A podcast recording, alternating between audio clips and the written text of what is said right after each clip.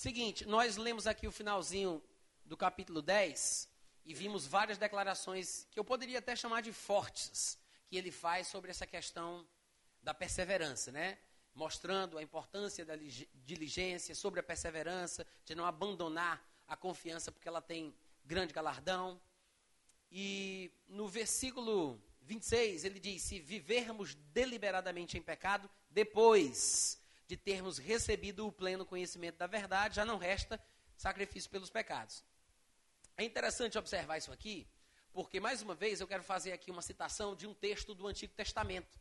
Porque, de fato, as, as escrituras do Antigo Testamento trazem textos bem parecidos com as advertências que são feitas aqui no livro de Hebreus. Eu citei uma já, num outro contexto de Hebreus capítulo 6, mas agora em Hebreus capítulo 10, eu quero citar uma outra referência que mostra a mesma verdade, o mesmo princípio, de que um justo que passa a praticar aquilo que é errado vai perder a bênção da justiça que ele praticava. E da mesma forma, se um ímpio passa a praticar a justiça, ele não vai sofrer, as consequências da impiedade que ele praticava. O texto se encontra em Ezequiel, capítulo 33, do versículo 13 ao 20.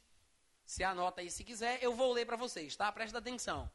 Olha só, diz o seguinte: Quando eu disser, isso é Deus falando, quando eu disser ao justo que certamente viverá, e ele, confiando na sua justiça, praticar iniquidade, não me virão à memória todas as suas justiças, mas na sua iniquidade que pratica, ele morrerá. Quando eu também disser, por exemplo, ao perverso, certamente morrerás, e se ele se converter do seu pecado e fizer juízo e justiça e restituir este perverso o penhor, pagar o furtado e andar nos estatutos da vida e não praticar iniquidade, certamente viverá, não morrerá. Presta atenção, olha só, de todos os seus pecados que cometeu, não se fará memória contra ele. Juízo e justiça fez, certamente viverá. Todavia, os filhos do teu povo, ele está falando sobre os filhos de Israel. Todavia, os filhos do teu povo dizem: Ah, mas não é justo. Olha que coisa interessante. Mas não é reto o caminho do Senhor, mas o próprio caminho deles é que não é reto. Desviando-se o justo da sua justiça e praticando a iniquidade, morrerá nela. E convertendo-se o perverso da sua perversidade e fazendo juízo e justiça, por isto mesmo viverá. Todavia vocês dizem: Ah, mas não é justo, não é reto o caminho do Senhor. E ele diz: Mas eu vos julgarei cada um segundo os seus caminhos, ó casa de Israel. Diga amém. amém. Não é claro isso, gente? é o mesmo princípio daquilo que nós acabamos de ler, Hebreus capítulo 10, especificamente o versículo 26, quando ele diz que se vivermos deliberadamente em pecado, depois de termos recebido o pleno conhecimento da verdade. É esse o princípio, é a mesma coisa. E é engraçado, eu diria, que lá no texto Deus diz, e vocês ainda ficam falando, ah, mas isso não é justo. Interessante, porque parece que é o mesmo sentimento que algumas pessoas tem em seu coração, ainda que não tenha uma cara de pau de expressar claramente. Mas, em tempos modernos é preciso uma linguagem moderna. em Hebreus capítulo 10, versículo 35, abre aí comigo. A gente já está lá, né? Hebreus 10. Olha só, eu vou ler novamente. Ele diz: Não abandoneis, portanto, a vossa confiança. A confiança que não é abandonada tem grande galardão. Com efeito, tendes necessidade de quê, gente? Só mais uma vezinha. De quê? Necessidade de perseverança. Para quê? Para que, havendo feito a vontade de Deus, alcanceis. Eu tenho necessidade de perseverança para fazer a vontade de Deus. E aí, no final, eu vou alcançar a promessa. E no versículo 37, 38 e 39, ele diz: Porque ainda dentro de pouco tempo, eu tenho que perseverar porque é pouco tempo. Aquele que vem virá e não tardará. Todavia, o meu justo viverá pela fé. Se retroceder, nele não se comprais a minha alma. Nós, porém, não somos dos que retrocedem para a perdição, somos, entretanto, da fé para a conservação da alma. Ou, numa melhor tradução, conservação da vida. Né? É a melhor tradução para a palavra psique, vida, no caso do grego, que foi traduzido aqui por alma. Significa exatamente isso. Para conservar a sua vida e não perdê-la, você precisa perseverar na fé. Se eu retrocedo, porque ele fala sobre perseverar na fé. Nós, porém, não somos dos que retrocedem para a perdição, somos, entretanto, da fé. Ou seja, não retrocedemos na fé. O justo viverá na fé, pela fé. Então ele está falando sobre perseverar na fé e não retroceder na fé. Só que ele fala duas coisas importantes. Ele diz perdição e conservação. Ele está falando sobre conservação da nossa vida. Porque depois que nascemos de novo, depois de termos recebido o pleno conhecimento da verdade, depois de sermos iluminados, provarmos, nos alimentarmos, nos nutrirmos do dom celestial, nos tornamos participantes do Espírito Santo, experimentamos os poderes do mundo vindouro, hoje nós estamos no bom da vida, mas precisamos conservar isso. Isso quer dizer que existem forças contrárias que tentam me tirar da verdade na qual eu estou. Eu preciso me apegar com mais firmeza às verdades ouvidas para que eu não me desvie delas, para que eu possa conservar. Eu sei que vocês devem lembrar de 1 Tessalonicenses capítulo 5, versículo 23, onde Paulo diz: "E o mesmo Deus da paz vos santifique em tudo". E ele depois diz o que é tudo: "E todo o vosso espírito, alma e corpo". Isso é tudo o que constitui o gênero humano. E que o Deus da paz vos santifique em tudo. E depois ele diz o que é tudo: espírito, alma e corpo. Vos santifiquem em tudo e o vosso espírito, alma e corpo sejam conservados, íntegros e irrepreensíveis na vinda ou para a vinda de nosso Senhor Jesus Cristo. Esse momento que ele chama de vinda de nosso Senhor Jesus Cristo é, é a mesma ocasião em que nos outros textos de Hebreus que nós lemos, ele chama de fim. Perseverar até o fim ou até a vinda de nosso Senhor Jesus Cristo. E até lá, até o fim, até o dia da vinda, nós temos que conservar. Não é conservar somente o corpo, né? Porque às vezes o crente pode morrer mais cedo, e a gente vai falar sobre isso daqui a pouco. Às vezes o crente continua salvo, né? E ele vive uma vida desenfreada e acaba sofrendo um juízo de Deus que faz com que ele morra prematuramente. Porque a Bíblia fala sobre morte física prematura como juízo. A gente vê isso, por exemplo, em 1 Coríntios capítulo 5, que fala daquele homem que teve relações sexuais com a mulher do pai dele. 1 Coríntios capítulo 11, que fala de pessoas fracas, doentes, e não poucos, que dormem ou que morrem porque não se julgam a si mesmos e são julgados, disciplinados pelo Senhor, para não serem condenados com o mundo. Então existe um juízo da parte de Deus que faz com que a pessoa possa morrer fisicamente de forma prematura. Essa pessoa vai ser salva no seu espírito no dia de Cristo, que é o que nós vamos ver daqui a pouco em 1 Coríntios capítulo 5, quando Paulo diz: Eu entrego este homem a Satanás para a destruição da carne, a fim de que o espírito seja salvo. Então, este homem, no caso aí de 1 Coríntios 5, tem o seu espírito conservado para o dia do Senhor Jesus, mas ele não conseguiu conservar o corpo. Né? Ruim de tudo, ruim de tudo, ele ainda foi salvo. Só que vocês falam isso aqui também, ruim de tudo, ruim de tudo? Não. Isso é coisa de carioca. No carioca, isso é ruim de tudo, ruim de tudo. Que eu acho engraçado porque para mim não faz sentido. Ruim de tudo, ruim de tudo, ainda tem uma coisa boa, né? Mas de qualquer forma, o que acontece? O que a gente observa? As pessoas podem morrer mais cedo conservando o espírito para o dia do Senhor Jesus e não conseguirem conservar o corpo. Mas aqui o interesse de Deus, pelo que fica bem claro, é que nós conservemos o espírito, a alma e o corpo. O que deixa implícito que é possível perder o espírito, a alma e o corpo. É por isso que ele fala sobre a necessidade da conservação dos três para a vinda do Senhor Jesus. E eu não sei se você observou, ele diz: O Deus da paz vos santifique. Então ele está falando sobre santificação, que é uma forma pela qual eu alcanço a promessa. Sem a santificação, ninguém verá o Senhor. Então ele fala sobre a santificação. E outros dois textos de Coríntios parecem nos trazer mais luz sobre isso. Porque lá em 1 Coríntios capítulo 7, versículo 34, Paulo diz o seguinte: também a mulher, tanto a viúva como a virgem, cuida das coisas do Senhor para ser santa, assim no corpo como no espírito. Não apenas do corpo, mas ser santa no corpo e no espírito.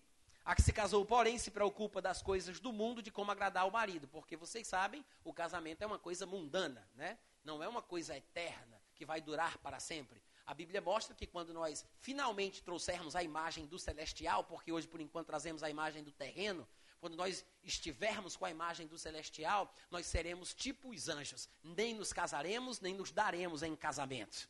Amém? O casamento é uma coisa do mundo, tem um objetivo, é como uma parábola de uma verdade superior. Paulo fala sobre isso em Efésios capítulo 5, quando ele diz: Eis porque deixará o homem pai e mãe se unirá à sua mulher e se tornarão os dois uma só carne, quando ele fala que nós somos membros do corpo de Cristo. Grande é o mistério, mas ele está falando de Cristo da igreja.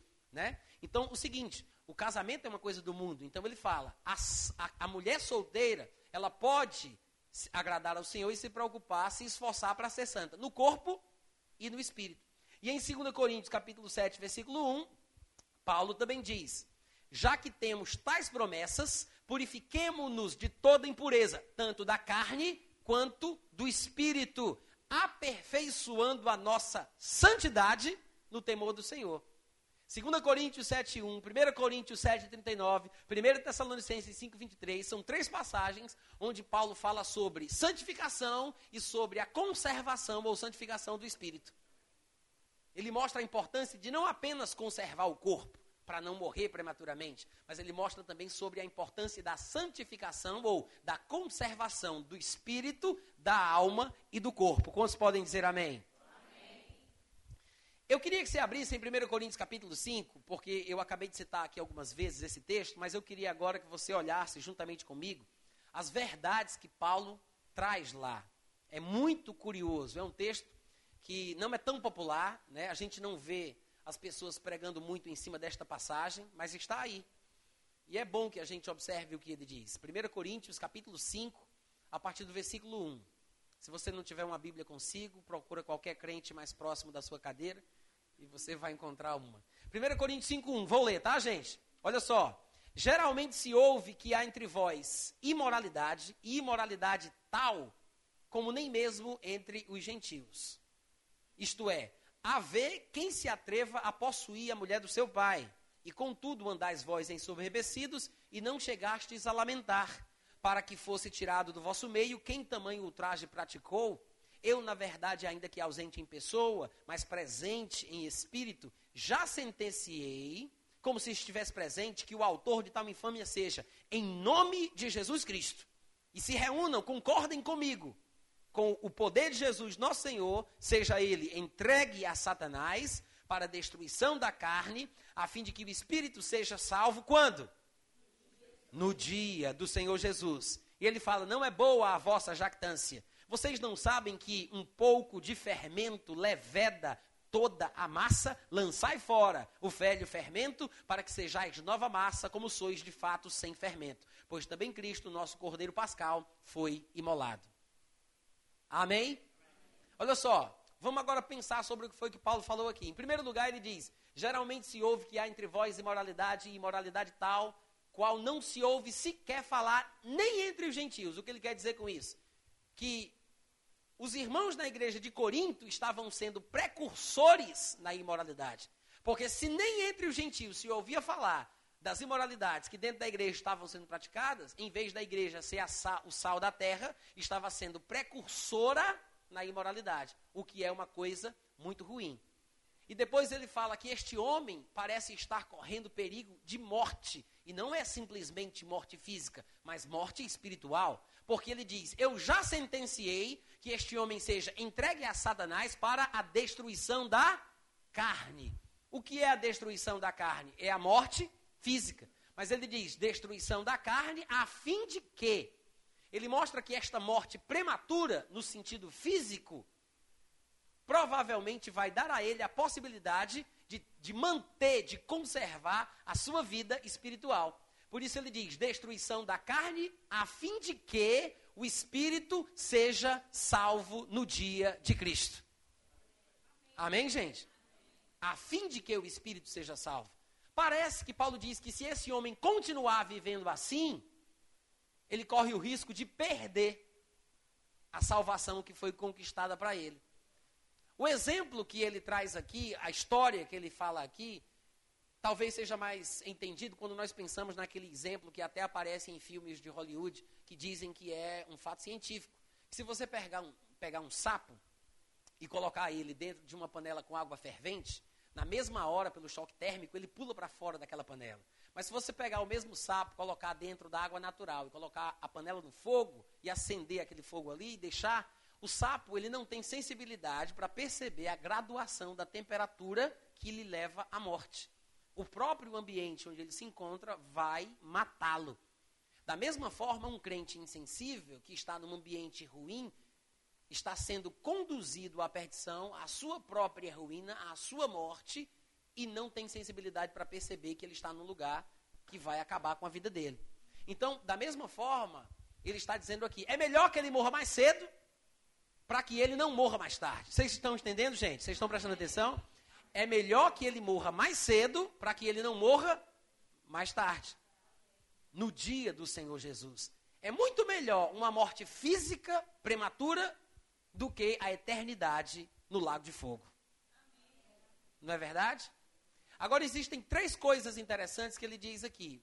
Três pontos que a gente pode observar. Ele fala que a igreja estava sendo precursora na imoralidade, estava servindo de referência para o pecado, para o mundo. Ao mesmo tempo, esse homem ele está contaminando, influenciando de forma negativa o povo de dentro da igreja. Se a igreja está servindo de referência para o erro para o povo do mundo, esse irmão está servindo de referência para o erro para o povo da igreja. Então, quando ele diz um pouco de fermento leveda toda a massa, significa três coisas. Primeiro, que a igreja estava contaminando o mundo e não deveria ser assim, ela deveria, como sal, conservá-lo e não contaminá-lo. Depois, este irmão estava contaminando a igreja e isso era muito ruim, porque iria proliferar um pouco de fermento leveda toda a massa. Mas também tem uma terceira, um terceiro aspecto aqui que é o lado pessoal da vida do homem. Ou seja, um pouco de fermento, se ele deixa isso continuar acontecendo, levedará toda a massa. A vida dele como um todo poderá se perder e não apenas o seu corpo. Por isso é que ele diz: é melhor que ele morra mais cedo. É melhor que ele seja entregue a Satanás para a destruição da carne, a fim de que o espírito seja salvo no dia de Cristo. E alguém poderia pensar, Natan, mas isso é um fim horroroso. É bom a gente aceitar isso porque é melhor um fim horroroso do que um horror sem fim. Amém, gente? Agora, se você passar para 1 Coríntios capítulo 11, você vai ver que Paulo, Paulo escreveu 1 Coríntios 5, Paulo escreve em 1 Coríntios 11. Ele vai voltar a falar sobre o mesmo assunto quando ele cita aqueles irmãos que estavam tomando a ceia do Senhor indignamente. Não dá para a gente examinar aqui o contexto de 1 Coríntios 11, mas eu quero apenas pegar os versículos que nos interessam para o que estamos falando. No versículo 26 de 1 Coríntios 11, ele diz: Todas as vezes que comerdes este pão e beberdes o cálice, anunciais a morte do Senhor até que ele venha. Por isso, aquele que comeu o pão ou beber o cálice do Senhor indignamente, e indignamente aqui é não discernir o corpo de Cristo, falando sobre os irmãos. Aqui o contexto fala sobre relacionamento interpessoal. Depois você lê em casa do versículo 17 em diante. Ou então acessa lá o meu site, natanrufino.com.br, e procura a pregação Não é a ceia do Senhor que comeis. Mas ele vai dizer: aquele que comeu o pão ou beber o cálice do Senhor indignamente, está ou será réu do corpo e do sangue do Senhor. Examine-se, pois, o homem a si mesmo, e assim coma do pão, beba do cálice, pois quem come e bebe sem discernir o corpo, come e bebe juízo. No versículo 27, ele faz uso da palavra réu. No versículo 29, agora ele cita juízo. Veja que ele está falando que aqueles que comem a ceia indignamente se transformam em réus que merecem juízo. E ele continua no versículo 30. E é esta a razão porque existe na igreja fracos, doentes e não poucos que já morreram ou dormem. Porque se nos julgássemos a nós mesmos, não seríamos julgados. Não seríamos julgados por quem? Hein? Quem é o juiz de todos? Deus é o juiz de todos. Se nós nos julgássemos a nós mesmos, não seríamos julgados por Deus. Ele está falando aqui, gente, sobre o juízo de Deus. É por isso que na sequência ele fala, mas, mesmo quando somos julgados, estamos de fato sendo disciplinados pelo Senhor, para que não sejamos condenados com o mundo. Quantos aqui sabem que é melhor ser disciplinado por Deus do que ser condenado junto com o mundo? Ele está falando sobre morte prematura, não poucos que morrem ou não poucos que dormem. Ele está falando que isto é disciplina de Deus, porque a pessoa não se julga. É a mesma coisa que aconteceu com aquele homem de 1 Coríntios capítulo 5. Paulo diz: Eu já sentenciei, eu já decidi que este homem seja entregue a Satanás. O que é isso? É um julgamento. É um juízo de Deus sobre a vida daquele homem. E você vê que Paulo não decide isso sozinho de forma arbitrária. Ele diz: reunidos vós e o meu espírito. Porque se dois concordarem a respeito de qualquer coisa que pedirem, será concedida pelo Pai. Se for permitido na terra, será permitido nos céus. Se, for, se não for permitido na terra, não será permitido nos céus. A Bíblia diz que se a igreja se reunir e considerar alguém como publicano, pecador, assim será feito. Se nós perdoarmos os pecados, serão perdoados. Se retivermos, serão retidos. Então Paulo diz: reunidos vós e o meu espírito. Não é uma simples questão de concordar com um grupo de pessoas sobre algo, porque pessoas, mesmo sendo crentes, podem concordar sobre um mal a respeito da vida de alguém. Mas Paulo aí está falando, reunidos vós e o meu espírito em nome do Senhor Jesus. Ou seja, é uma concordância em representação ao que Jesus faria como representantes de Cristo, falando o que Jesus fala, fazendo o que Jesus faz. Amém, gente? Não é simplesmente concordar, é concordar em nome de Jesus. Amém? Então você vê, ele diz: já, já sentenciei que ele seja entregue a Satanás para destruição da carne, a fim de que, a fim de que o espírito seja salvo no dia do Senhor. Ele fala sobre morte física e morte espiritual. É melhor ele morrer fisicamente para que ele não morra espiritualmente. É melhor que ele morra fisicamente de forma prematura para que o espírito seja conservado. A fim de que o espírito seja salvo no dia de Cristo. É muito melhor, claro que a gente tem que entender que não é o melhor de Deus para a gente, mas se a gente for comparar, é melhor ser disciplinado pelo Senhor, morrendo mais cedo, do que ser condenado com o mundo. Amém, gente? Quantos entendem isso? Então tá. Continuando, nós temos mais passagens que falam sobre esta mesma questão. Eu queria que você observasse comigo. Abre lá, por favor, em Apocalipse, capítulo 3. Apocalipse, capítulo 3.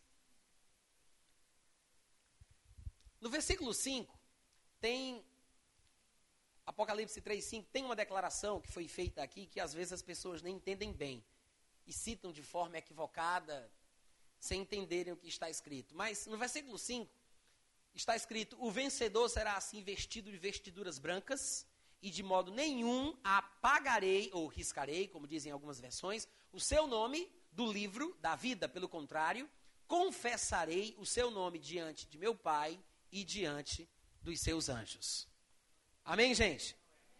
Não apagarei o seu nome. Algumas pessoas dizem: ah, mas o salvo, ele nunca tem o seu nome apagado ou riscado do livro da vida. Ele não está falando de pessoas salvas. Se você observar o contexto, você vai ver que um pouquinho mais para trás, lá no versículo, por exemplo, é, no versículo 1, no final do versículo 1, ele diz que está falando com pessoas que têm nome de que vive, mas na verdade estão mortos. Quem é salvo está vivo, amém, igreja? É assim que as pessoas argumentam. Ou seja, pegam partes do versículo para montar uma ideia equivocada. E uma meia-verdade causa mais problema do que uma mentira. Uma mentira nua e crua é facilmente rejeitada, mas uma meia-verdade deixa a pessoa em dúvida. Enquanto ela fica meditando para saber se é certo ou errado, ela já perdeu a benção. Aquela dúvida, a insegurança, a incerteza já traz sementes do mal para a cabeça da pessoa, deixando-a vulnerável. Mas pensamento errado sai com pensamento certo. Amém, gente? É por isso que é interessante a gente observar o contexto. Em primeiro lugar, antes da gente ler o contexto de Apocalipse capítulo 3, eu quero que você veja que não é o primeiro e único lugar na Bíblia onde se fala sobre o nome ser riscado do livro que Deus escreveu. Se você quiser conferir depois, você pode anotar. Em, em, no Salmo 69, no versículo 28, o salmista falando sobre alguns, ele diz que eles sejam riscados do livro da vida e não sejam inseridos com os justos. Em Êxodo, capítulo 32, no versículo 31, diz que Moisés falou ao Senhor dizendo: Ora, o povo cometeu grande pecado, é, não, diz que tornou Moisés ao Senhor e disse: Ora, o povo cometeu grande pecado fazendo para si deuses de ouro. Agora, pois, perdoa-lhe o pecado, ou então, se não for perdoar, risca-me, peço-te, do livro que escreveste. Então o Senhor respondeu a Moisés: Riscarei do meu livro aquele que pecar contra mim. Então Moisés diz: Se tu não vai perdoar o povo, então risca o meu nome. Ele diz: Eu vou riscar o nome de quem pecou.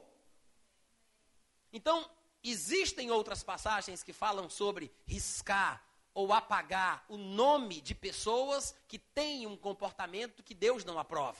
Então, quando você vai para Apocalipse 3 e você vê ele citando isso, ele não está falando de uma ideia nova. É uma coisa que já está presente nas Escrituras Sagradas. Amém, gente? Agora, se você observar o contexto, as pessoas, como eu citei para vocês, falam do finalzinho do versículo 1, dizendo que o texto se refere a pessoas que têm nome de que vive, mas na verdade estão mortos. Uma pessoa que está morta, ela não tem o nome no livro da vida, mas não faz sentido. A carta foi escrita à igreja. Quando você confere o início do, do livro de Apocalipse, você vai ver que ele diz que foi escrita aos irmãos. Apocalipse, deixa eu ver aqui, versículo 4, por exemplo. João, as sete igrejas que se encontram na Ásia, Ásia, graça e paz a vós outros, da parte daquele que era, que há de vir, da parte da parte dos sete espíritos de Deus, etc e tal. E no próprio versículo 1 do capítulo 3, você vê que ele diz: Ao anjo da igreja em Sardes escreve: Estas coisas diz aquele que tem, tem os sete espíritos de Deus e as sete estrelas, ao anjo da igreja. Conheço as tuas obras, que tens nome de que vives e estás morto. Ou seja, para que este povo aqui, para que esta igreja como um todo, né, para quem ele se dirige, tivesse nome de vivo, é porque ele esteve vivo antes, mas por alguma razão veio a morrer. Então, o nome de vivo permaneceu, não a realidade em si. Então ele diz: Eu sei que você tem nome de vivo, mas estás morto. E por que, que ele está escrevendo então para esse povo? O objetivo é o que diz no versículo seguinte: ser vigilante e consolida o resto que estava para morrer. Alô? Ele está falando sobre morte espiritual, gente. É por isso que ele diz: nome de, vive, de que vives, mas estás morto. E que o resto não venha a morrer. Consolida, ser vigilante e consolida o resto que estava para morrer. Por que, que ele diz estava? Ele diz estava porque essa carta que ele escreve aqui está fazendo uma advertência. E ele espera que a carta mude o comportamento das pessoas. Que a partir de então eles não morram mais. Estavam para morrer, mas com esta palavra vão mudar de atitude. É isso que ele espera. Eu escrevo, eu escrevo, ele diz, com o objetivo de que haja vigilância e que possa haver consolidação para que o resto que estava para morrer não passe por isso porque não tenho achado íntegras as tuas obras na presença do meu Deus. Lembra-te, pois, do que tens recebido e ouvido. Guarda-o e arrepende-te. Porquanto se não vigiares, ele disse lá no versículo 2: ser vigilante e consolida o resto que estava para morrer. Porque se não vigiares, virei como ladrão e, se não vigiares, não conhecerás de modo algum a que hora virei contra ti. É interessante porque há muitos lugares na Bíblia que fala sobre a vinda do Senhor como ladrão. Há muitos lugares. Eu quero que você mantenha em mente essa vinda do Senhor como ladrão, porque eu não vou falar agora. Quando chegar um pouquinho mais para frente, eu vou tocar desse assunto e vocês vão entender o que ele está dizendo aqui. Se não vigiares, será como ladrão, mostrando que para aquele que vigia, a vinda do Senhor não vai ser uma surpresa desagradável como um ladrão que vem de noite. Guarda isso. E ele continua, versículo 4: Tens contudo em Sardes umas poucas pessoas que não contaminaram, não contaminaram as suas vestiduras e andarão de branco junto comigo, porque estas que não deixaram as suas vestes se contaminar são dignas. O que vencer, ele não está falando do nascido de novo, do salvo, ele usa a palavra vencedor de propósito. Ele está falando vencedor porque existe uma luta, existe uma oposição. Nós temos que enfrentar a contradição dos pecadores. Eu gosto de dizer que ser crente nesse mundo onde Satanás é Deus é ter que nadar contra a maré. Então, se nós, nessa luta, não contra seres humanos, mas contra principados e potestades, se nós vencermos, se nós conseguirmos superar as dificuldades, a Bíblia diz: serão vestidas de branco e de modo nenhum terão o seu nome apagado do livro da vida. Porque venceram. Amém, gente? E ele diz: Confessarei o seu nome diante de meu Pai e diante dos seus anjos. Mais para frente, eu vou falar sobre esta questão de Jesus confessar o nome do vencedor diante do Pai e diante dos seus anjos. Quem tem ouvidos para ouvir, ouça o que o Espírito diz às igrejas. Eu quero que você abra comigo lá em, em 2 Pedro, capítulo 2, para que a gente possa observar com mais atenção o uso desta palavra vencedor. Vocês devem lembrar que lá em Pedro, no capítulo 2, ele vai usar a palavra vencedor. Eu vou ser objetivo citando o versículo, depois a gente olha o contexto, tá? No versículo 19, ele diz assim, ó: Existem pregadores que prometem liberdade quando na verdade eles mesmos são escravos da corrupção. Pois aquele que é vencido fica escravo do vencedor. Veja, escravo, vencido, vencedor. Aquele que é vencido fica escravo do vencedor. E ele fala sobre ser escravo da corrupção. Então, a corrupção venceu esta pessoa. Para a gente examinar o contexto, você vai ver que ele está falando de crentes. Olha só. Do versículo 17 em diante, ele diz: Estes tais, falando de alguns pregadores que se intrometeram dentro da igreja, pregadores que estavam transformando a graça de nosso Senhor Jesus Cristo em libertinagem ou licenciosidade, ele diz: Estes tais são como fonte sem água, como névoas impelidas por temporal. Para eles está reservada a negridão das trevas.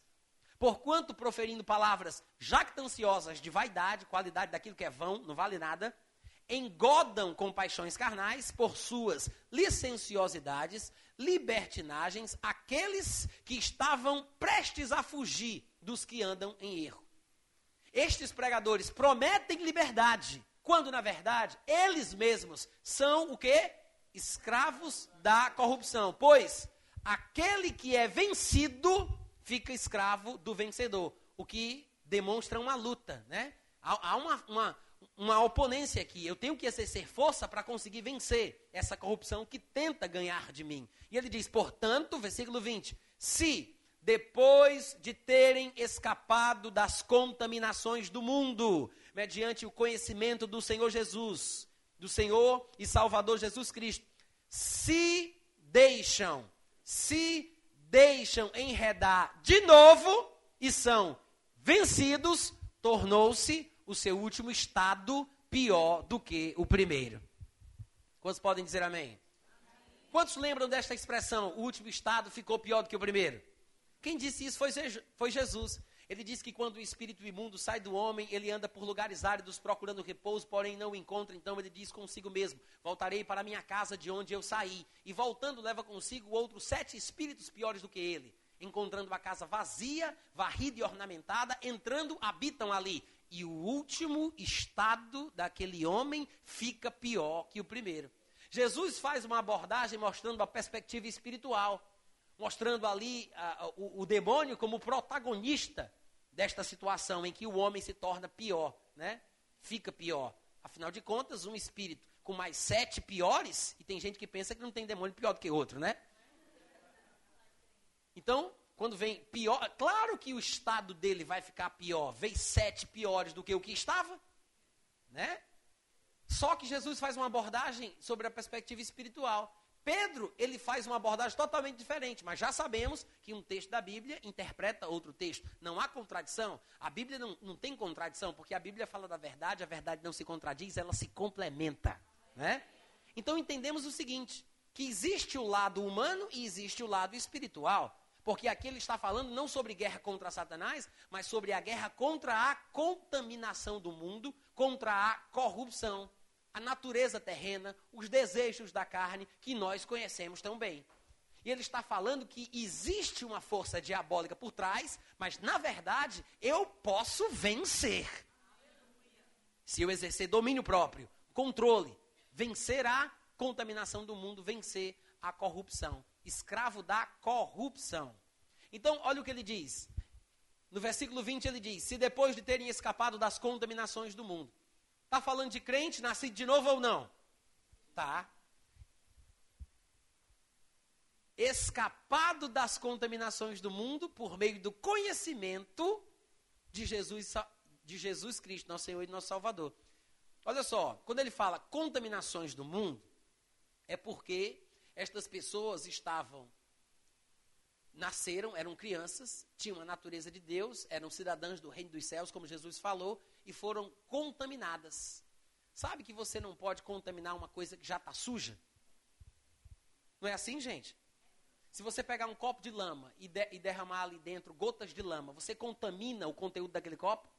Não, claro que não. Você só contamina o que é puro. Então ele fala que estas pessoas foram contaminadas, mas escaparam da contaminação do mundo.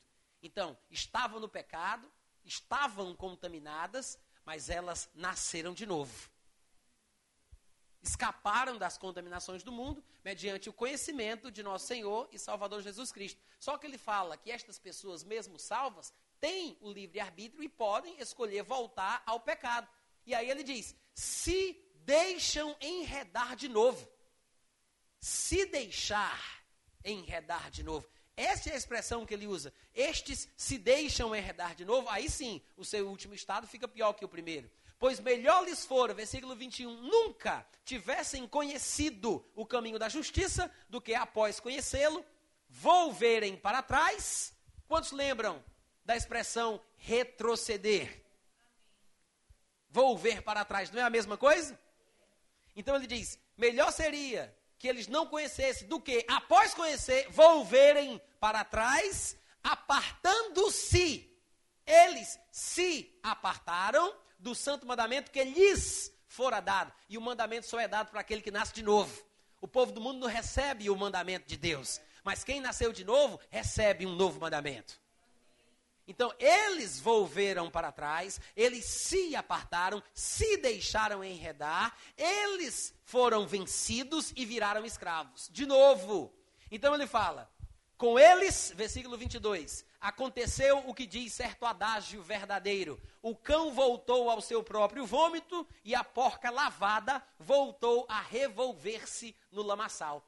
O que é interessante aqui, porque eu estava ouvindo alguns pregadores que defendem a ideia de que um crente não perde a salvação, porque uma vez salvo, salvo para sempre. E eles diziam o seguinte: você viu bem a figura de linguagem que Pedro usou? Ele disse: cumpriu-se na vida destes o que diz certo adágio verdadeiro: uma porca lavada voltou ao lamaçal. Irmão, crente que nasce de novo nunca é porco lavado, é ovelha.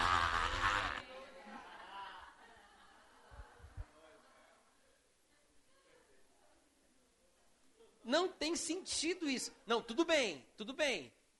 Dá para confundir, porque de fato, você pensar bem, é realmente, eu acho que fulano de tal nunca foi uma ovelha, eu acho que era um porco lavado. Que é aquele bicho, não.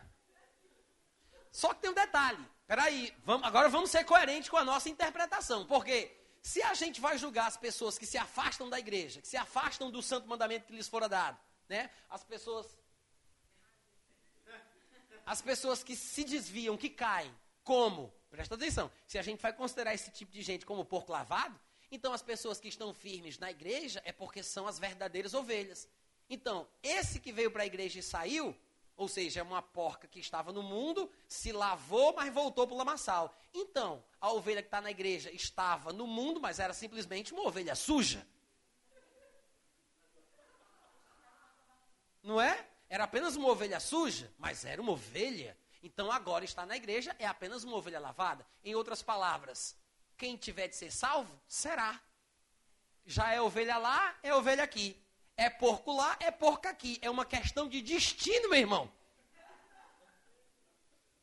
A verdade é que é muito melhor uma porca lavada do que uma ovelha fedorenta.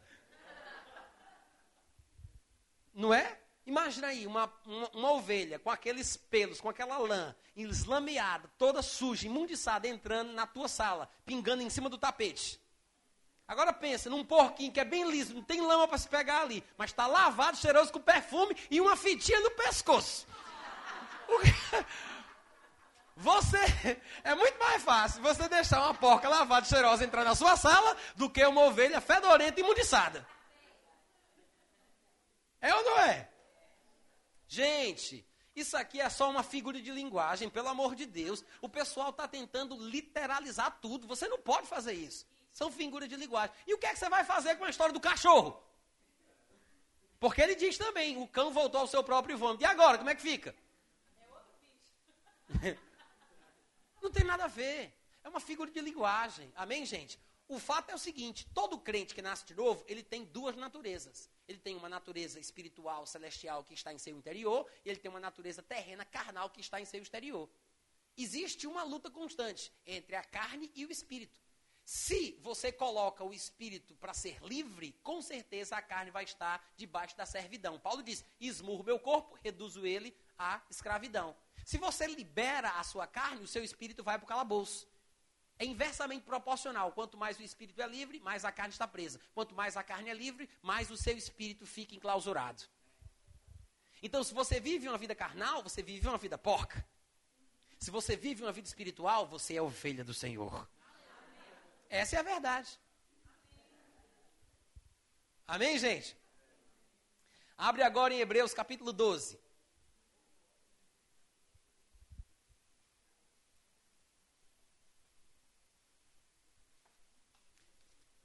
Quem estiver me ajudando aí com o tempo, viu? Por favor, me avise. Quanto tempo a gente já passou? Mar... Claudinha está marcando? 45 em ponto? Tá. Hebreus capítulo 12. Olha só. No versículo. que foi? Tá tudo bem? Hebreus capítulo 12. Versículo 14 e 15, ó. Diz assim: Posso ler, gente? Segui a paz com todos e a santificação, sem a qual ninguém verá o Senhor. Atentando diligentemente porque ninguém seja faltoso, olha aí, separando-se. Não é assim que está escrito? Separando-se da graça de Deus, porque as pessoas dizem que é uma graça irresistível, da qual ninguém pode fugir. Mas todos os textos que lemos agora nesse período aqui estão falando sobre a possibilidade da pessoa se afastar. Aqui ele acabou de dizer: separando-se da graça de Deus. É claro que é possível uma pessoa se separar da graça. Lá em Gálatas capítulo 4, no versículo 5, ele diz: De Cristo vos desligastes, vós que procurais justificar-vos na lei da graça, decaístes. É, é possível decair da graça. É possível se separar da graça. Ele está falando sobre a atitude da pessoa e não a respeito da vontade de Deus. Amém, gente? E lá em Hebreus, é, aqui ainda, no capítulo 12, se você passar um pouquinho mais para frente, por exemplo, no versículo 25, você vai ver ele dizendo o seguinte: tende cuidado, não recuseis ao que fala. Gente, para ele dizer, ele está falando com quem? Santos irmãos participantes da vocação celestial. Para ele dizer, irmãos, santos, amados, cuidado. Ele está dizendo isso tem de cuidado é, como a gente diz hoje em dia, cuidado. É uma advertência que deve ser considerada. Quantos compreendem isso? Não é fácil. Ele diz: tem de cuidado, não recuseis ao que fala, pois ele vai falar agora sobre o povo do Antigo Testamento e vai comparar com o povo da, da Nova Aliança. Ele diz, pois se não escaparam aqueles que recusaram ouvir quem divinamente os advertia sobre a terra, falando de Moisés, muito menos nós, muito menos nós os que nos desviarmos daquele que do céu nos adverte, falando de Jesus. Aquele cuja voz abalou então a terra, agora, porém, ele promete dizendo: Ainda uma vez por todas farei abalar não só a terra, mas também o céu. No 27 ele diz: Ora, esta palavra, ainda uma vez por todas, significa a remoção das coisas abaladas como tinham sido feitas, para que as coisas que não são abaladas permaneçam. Por isso, recebendo nós um reino inabalável, retenhamos, retenhamos. Ah? Retenhamos o que, gente? Ele diz: retenhamos a graça. Vimos que a pessoa pode se separar da graça, cair da graça e não reter a graça em sua vida. Então ele diz: tende cuidado, porque se eles não escaparam, não escaparemos nós. Retenham a graça, pela qual sirvamos a Deus de modo agradável, com reverência e santo temor, porque o nosso Deus é bom lembrar, é fogo consumidor.